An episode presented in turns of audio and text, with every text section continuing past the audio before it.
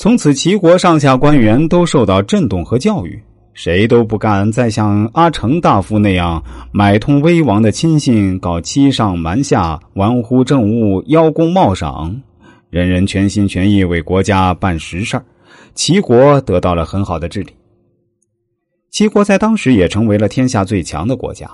鲁哀公和齐威王的治国用人之道，正是厚黑学提倡的办事策略，一个是赏，一个是罚。不听谗言，赏罚分明，驾驭厚黑智慧，对领导者来说是极为重要的。接下来再说说当今社会需要厚黑。如果说在古代厚黑是上层人士专有的谋术的话，在现今这个机会众多而又竞争残酷的社会里，厚黑则关乎每个人的事业和人生。比如说，如果你是一个推销员。你若拉不下脸去向客户推销你的产品，那你就非常有可能失业。如果你是一个员工，你若不能厚着脸皮去取悦上司，藏着心思与同事竞争，那你就可能落在队尾，甚至被踩在脚下。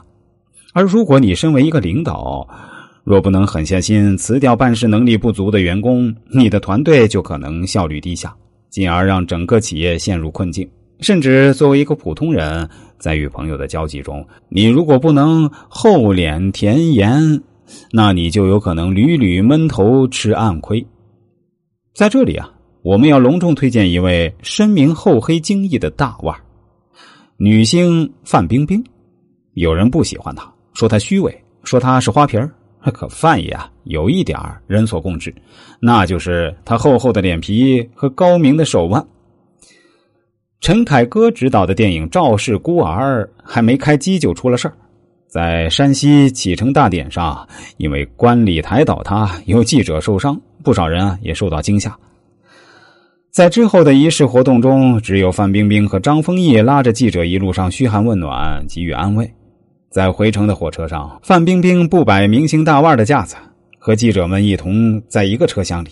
相比其他明星的沉默，范冰冰则表现得十分活跃。他借着上卫生间的机会啊，来到记者们中间，跟大家攀谈起来。聊着聊着，他还坐到了记者的座位上。之后啊，他更是让助理推来送餐车，任大家选用。助理手中拿着钞票，高呼：“范小姐请客，大家随便吃。”传说中大方的范老板再次展现大家风范。有人会说范冰冰是虚伪作秀，但这就是他的与众不同之处。不管是真诚也好，虚伪也罢。他就是能放下大腕的架子，跟记者打成一片，较之他人的低调，脸皮着实厚。还有他一系列嘘寒问暖的行为，俨然一套高明的公关手段。